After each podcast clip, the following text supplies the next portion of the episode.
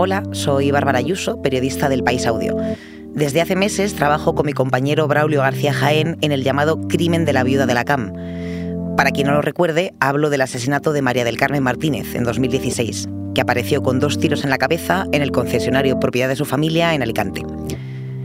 El único acusado por su asesinato fue Miguel López, su yerno, que lleva siete años en un limbo judicial en el que no es culpable ni tampoco inocente. El resultado de nuestra investigación es un podcast de cuatro capítulos que titulamos El enemigo y que podéis escuchar ya en elpaís.com y en todas las plataformas.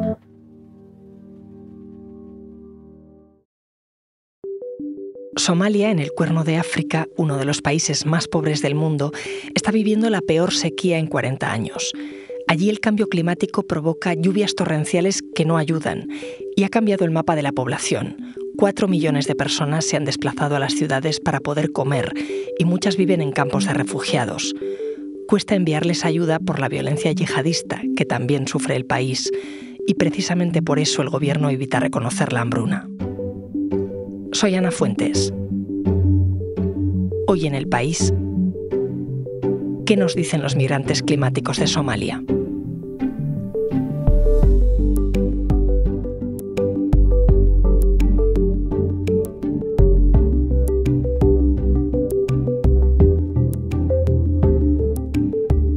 Para entender la situación en Somalia voy a hablar con dos compañeros. Primero con Pepe Naranjo, que es corresponsal en África Occidental del país, y después con Pablo Guimón, periodista de la sección de Sociedad, que hace poco ha viajado a este país del Cuerno de África con Planeta Futuro, acompañado del fotógrafo Álvaro García. Hola Pepe. ¿Qué tal? ¿Cómo estás? Encantado de saludarte.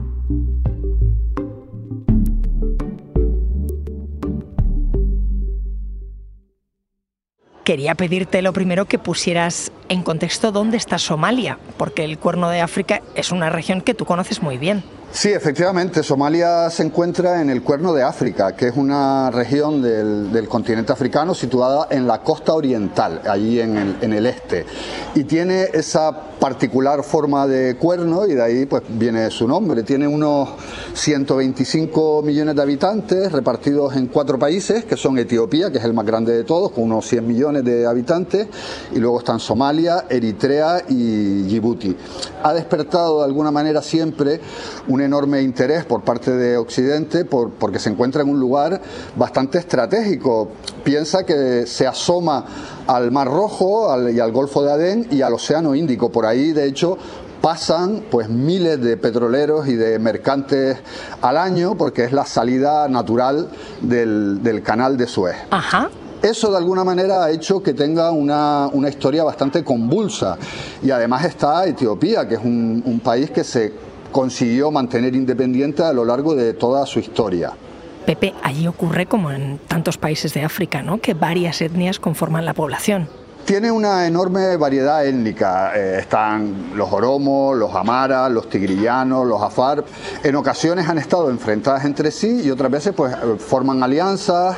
Eh, en su mayoría en Etiopía y en Eritrea son cristianos, pero también hay una amplia presencia de musulmanes, sobre todo en Somalia y en, y en Djibouti. ¿Y de qué viven? Y económicamente los sectores que, que, dan vida a esta región son sobre todo la agricultura y la ganadería. Hay que pensar que el 80% de la población son agricultores o pastores nómadas y seminómadas.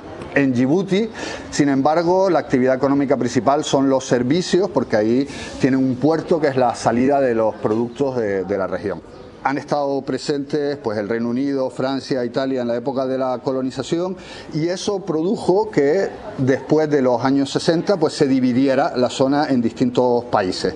Y todo eso digamos que ha marcado eh, un poco la historia de la región y luego por supuesto eh, la conflictividad enorme en Somalia con un régimen filocomunista durante mucho tiempo, luego se acercó a Occidente, el país se rompió eh, a partir de los, de los años 80 y sobre todo en los años 90 en distintas regiones que declararon su independencia como Somalilandia, Jubalandia, Punlandia, etc. Eh, y en este contexto, además, en Somalia surge el tema yihadista, la unión de tribunales islámicos que eh, ocupa amplias zonas del país, llega incluso en el año 2006 a hacerse con el control de Mogadiscio, de, la capital, y han estado pues combatiendo entre los señores de la guerra, los yihadistas que luego se convierten en Al-Shabaab, ha intervenido Estados Unidos, digamos que es una violencia constante. Oye, Pepe, ¿y qué pasa allí en esos cuatro países que conforman ese cuerno de África? ¿Qué afecta a toda la zona? Eh, digamos que se trata de una zona bastante árida. Esto es así porque los vientos dominantes, que se llaman los monzones tropicales, que vienen del oeste, desde el Atlántico cargados de agua, traen las lluvias y la van dejando en toda la zona del Sahel, pero cuando llegan al cuerno de África ya han perdido toda su humedad y por tanto pues es una zona que históricamente no llueve demasiado. ¿Porque hace cuánto tiempo que no llueve? Sobre todo a partir del año 2010 empieza esta sequía y además ha vivido una especie de pico de repunte entre el 2019 y el 2023. Se dice que es la peor sequía del cuerno de África de los últimos 40 años. Estamos hablando de unos 36 millones de personas amenazadas directamente en riesgo gravísimo de inseguridad alimentaria en, Etiopía y en Somalia fundamentalmente y algunos también en Kenia, que es un país que está, muy próximo. Es verdad que no estaríamos hablando de hambre si no fuera porque a la sequía se unen también otros factores como la COVID-19, el encarecimiento de los alimentos por la invasión de Ucrania y ahora mismo estamos en una situación al borde de una hambruna que además no es la primera vez que se vive una situación tan grave. Ya entre octubre de 2010 y abril de 2012 se vivió una hambruna que es la peor de lo que llevamos de siglo XXI y en la que murieron unas 260.000 personas.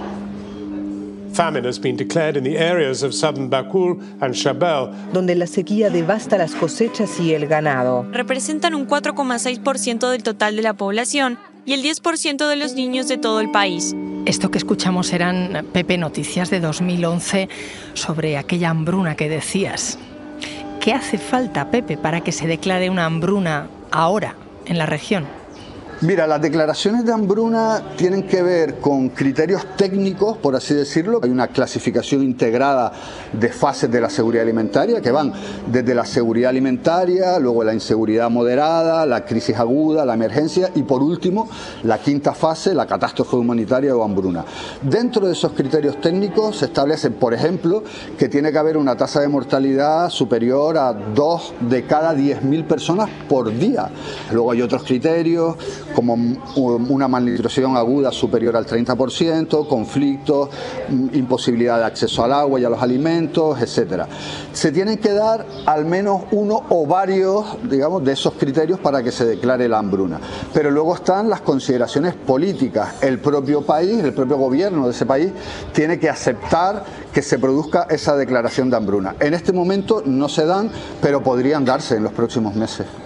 Porque ahora mismo en qué situación está Somalia. ¿Está cerca de esa situación? Sí, eh, hay que pensar que aquí se está dando un poco la tormenta perfecta. Entonces tenemos por un lado sequía, fenómenos esporádicos de, inundaciones eh, que han sido devastadoras en los últimos meses, un, un, conflicto que dura ya muchísimo tiempo, que ha provocado refugiados y desplazados que están en una situación tremenda de vulnerabilidad unido a la subida de precios derivada de la COVID y del conflicto de Ucrania.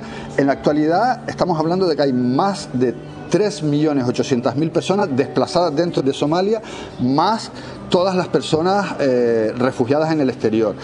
Eh, esto está afectando a casi 7 millones de somalíes. Para una población de 17 millones de personas, que haya 7 millones de, seres humanos en una situación grave de inseguridad alimentaria es tremendo. O sea, esta es la situación. El tema es que, mm, como contabas, ¿no? la gente se desplaza por dos motivos. La sequía y la violencia, pero allí mm, esos son dos motivos que a veces se solapan. Sin duda están absolutamente entrelazados. En este momento en Somalia hay además una, situación política eh, complicada. El presidente Hassan Sheikh Mohammed, que llegó al poder en el, año pasado, le ha declarado la guerra total al yihadismo de Al-Shabaab y se están produciendo ataques y constantes atentados y enfrentamientos en distintos lugares del país. Al-Shabaab, que es un grupo yihadista afiliado desde 2012 a, Al-Qaeda, que lleva a cabo atentados y ataques, por ejemplo, en Mogadiscio y, en, otros lugares del país si se llega a declarar la, hambruna, eh, estaríamos admitiendo que la situación es muy complicada eh, y que realmente hay una dificultad para millones de personas de tener acceso a la comida y, la situación revelaría de alguna manera lo complicada que está la situación. Pero yo creo que sobre esto nuestro compañero Pablo Guimón, que acaba de estar por allí, nos puede contar mucho más. Voy a hablar con él. Gracias, Pepe. Enseguida volvemos. Porque escuchas hoy en el país y siempre tienes ganas de más, recuerda que los sábados y los domingos tienes nuevos episodios gracias a la colaboración de Podimo y El País Audio.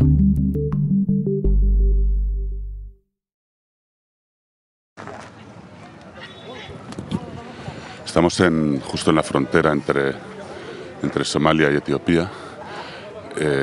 La frontera la hace un río que ahora está casi, casi seco y hay un puente de metal con las banderas de los dos países en medio. Y hemos venido aquí con, el, con la autoridad local, una seguridad enorme, con, soldados eh, armados, vamos, con unas ametralladoras enormes. Hola Pablo. Hola Ana, ¿qué tal? Pablo Guimón es mi compañero de la sección de Sociedad. Te escuchábamos en la frontera de Somalia con Etiopía y hablabas de ametralladoras. Imagino que debe ser complicado entrar allí, ¿no? En Somalia. Sí, es, es, complicado. De entrada, bueno, el visado tiene que ir eh, apadrinado, digamos, por alguna organización local. Eh, los viajes son, bueno, viajamos ya desde Nairobi en vuelos de la, de la ONU, no en vuelos regulares. La primera parada fue Mogadiscio, la capital. Eh, esperando las gestiones del pasaporte, recuerdo que Álvaro y yo, Álvaro García, el fotógrafo y yo, escuchábamos ruidos que parecían obras, ¿no? martillos hidráulicos, pero nos dijeron que eran, que eran disparos. El mismo día que ese día que llegamos hubo un atentado contra la casa de, de un gobernante local. ¿no? Y luego desde allí, pues todos los desplazamientos eran por aire, en pequeñas avionetas de la ONU, porque moverse por tierra efectivamente es muy arriesgado. O sea que desde que uno aterriza escucha disparos, nota esa violencia. Sí, eh, en fin, la violencia luego la ves un poco en la seguridad, ¿no? Porque tampoco te puedes mover libremente, vas siempre escoltado por gente armada, respetando un toque de queda, etcétera. Ten en cuenta que, la situación cambia, cambia todo el tiempo y por eso tienes que estar pendiente del parte semanal de, seguridad, donde los equipos de, de seguridad de las ONGs pues valoran un poco la posibilidad de ir a una zona u otra. Nosotros teníamos de hecho previsto viajar a dos zonas, pero al final, el último día, decidieron que solo era seguro ir a una de ellas, a Dolo, en el, en el suroeste, que es ahí en la, en la frontera con, con, Etiopía, y es una zona controlada por, por las fuerzas del gobierno y que es relativamente segura por su cercanía a la, a la, frontera. ¿no? Allí los puestos de Al-Shabaab más cercanos nos decían que podían estar pues, a 40 kilómetros, creo recordar, y, aún así, lo que os decía, nos teníamos que mover siempre en, vehículos escoltados por, por cuatro personas armadas con ametralladoras, etcétera.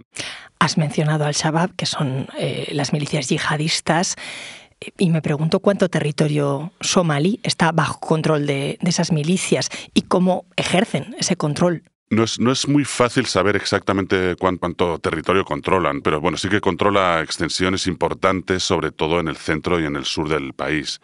En verano de 2002 el presidente anunció, después de un atentado horrible que hubo en un hotel, pues anunció una guerra total contra el grupo.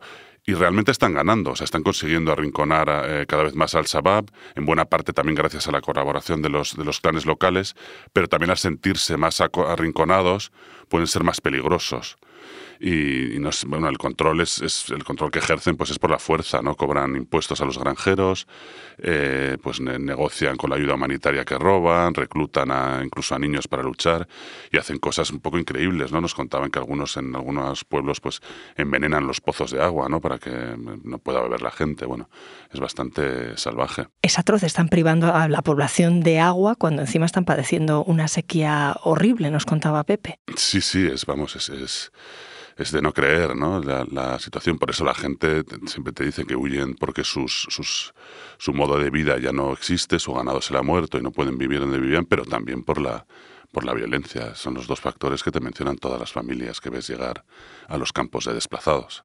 Oye, Pablo, eh, ¿Cómo condiciona la violencia, cómo condiciona el yihadismo, el Shabab, la entrega de ayuda humanitaria? Bueno, lo primero es la propia distribución de la ayuda, porque los controles y los robos en, los convoyes, pues te puedes imaginar, hacen muy difícil mover, mover la ayuda por tierra. Tienen que moverse por aire, que es mucho más caro, más complicado. Y, luego además es curioso porque la crisis climática siempre alimenta los conflictos, no está muy interrelacionada una cosa y otra. Cuando los recursos son, son escasos, crecen las disputas por su, por su control. Claro, justo me hablaba Pepe de eso, de que todo el país está ahora mismo en condiciones de declararse en estado de hambruna, pero claro, mm, como dices, es complicado acceder al terreno y evaluar para hacerlo. Pablo, ¿y la gente, los somalíes, qué hacen? Pues muchos de ellos se ven obligados a abandonar sus hogares y tratar de llegar a los, a los campos de desplazados o a, cualquier lugar donde haya acceso a ayuda humanitaria, donde empezar desde cero. Eh, nosotros pasamos, pasamos un, tiempo en, dos de los campos que hay al lado de, Dolo y la verdad es que fue una experiencia impactante. Esto es una esplanada enorme de tierra y está lleno pues de, cabañas en forma como de iglú que se montan con, palos y con, y con lonas.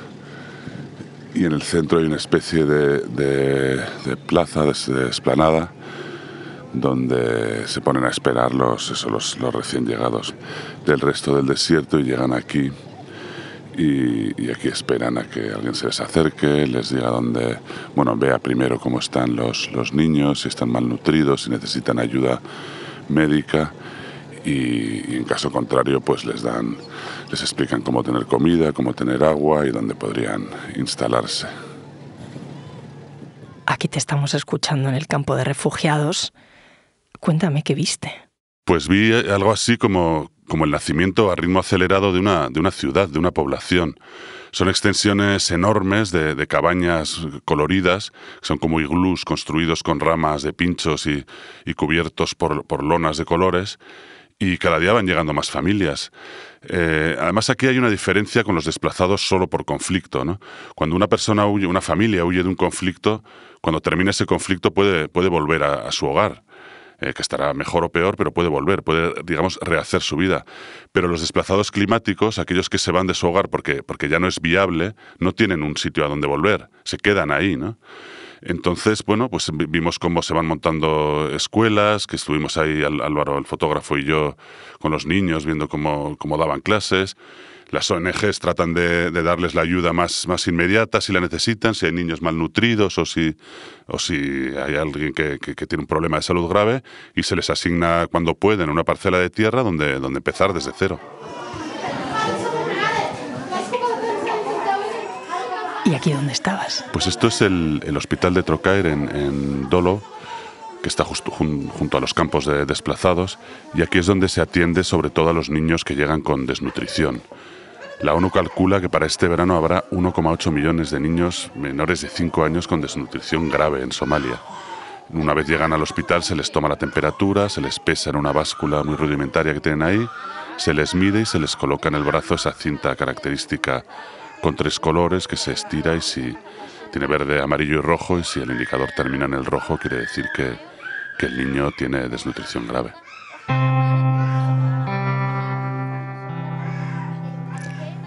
¿Conociste alguna familia? ¿Pudiste charlar con ellos? Sí, hablé con, con varias familias eh, allí en el hospital, con muchas. Eh, recuerdo, por ejemplo, que la, de Fátima, una, una, chica de 30 años que, que, estaba en el hospital con su hija Ragma, de 4 años, que es una niña, una niña preciosa, muy simpática, que me llamó la atención desde el, desde el primer momento, ¿no? Y como muy... Estaba un poco como ida, ese, ese punto que tienen como cuando están desnutridos. Y, bueno, Fátima, la madre, había visto cómo, la, sequía había arruinado las pocas tierras que cultivaban, había matado al poco ganado que tenían, se le murieron dos hijos de hambre y comprendió que, tenía que huir de allí. Pasó tres días en un carro tirado por dos burros, cargados con sus pocas pertenencias, pasando controles de los yihadistas, hasta llegar ahí al campo de refugiados de Dolo. Y, bueno, pues es una de las, de las miles de víctimas del, éxodo rural por la sequía. Es, una, migrante climática. Y estas son las personas que, que, están ahí en medio, ¿no? mientras se debate sobre si se declara o no la hambruna, que, que es una declaración que, que, bueno, que es, que es mm, controvertida, que no todo el mundo cree que, que es mm, beneficiosa en el fondo. ¿Por qué? ¿Por qué es controvertida? Bueno, como, como decía Pepe, para, para, que se declare una hambruna tienen que darse una serie de criterios durante un tiempo determinado, tienen que evaluarlo el gobierno, expertos, pero, pero digamos que o sea, la declaración de hambruna lo que hace es eh, produce una escalada de la crisis en la lista de prioridades de los donantes, ¿no? Digamos que permite la llegada masiva de ayuda humanitaria porque, porque pues entre las instituciones que, que donan, escala puestos esta crisis y gana y gana atracción. Pero a pesar de que es, nadie va a negarse a, dar una ayuda inmediata a una situación de emergencia, no es tan evidente que ese sea el camino adecuado. ¿no? O sea, para el gobierno, por ejemplo, en un país cuyo presupuesto, tener en cuenta que, que es todo ayuda internacional, pues la declaración de hambruna supone renunciar a cualquier otro proyecto a largo plazo y centrarse en la ayuda inmediata. Y también cada vez más expertos en, cooperación advierten de que, el enfoque es un poco equivocado, que porque esto no va a cambiar previsiblemente. No es un accidente espontáneo, no es que haya caído un meteorito y entonces hay que ayudar y ya está. Es que es producto de un cambio climático al que hay que adaptarse eh, con estrategias a medio y largo plazo y, eso no, no, se consigue dando mucho dinero para una actuación inmediata y luego cuando mejora un poco la situación no dar nada. Hace falta una transformación a fondo, eh, pero claro, sin, sin, dejar morir a la, a la gente en la medida de lo posible. Pablo, gracias. Gracias a ti, Ana. Un placer.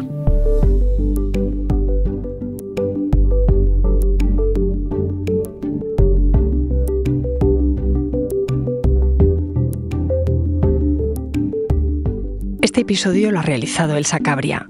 Las grabaciones en terreno son de Pablo Guimón. La grabación en estudio es de Nacho Taboada y de Camilo Iriarte. El diseño de sonido es de Camilo Iriarte. La edición es de Ana Rivera y la dirección de Silvia Cruz La Peña. Yo soy Ana Fuentes y esto ha sido Hoy en el País. Mañana volvemos con más historias. Gracias por escuchar.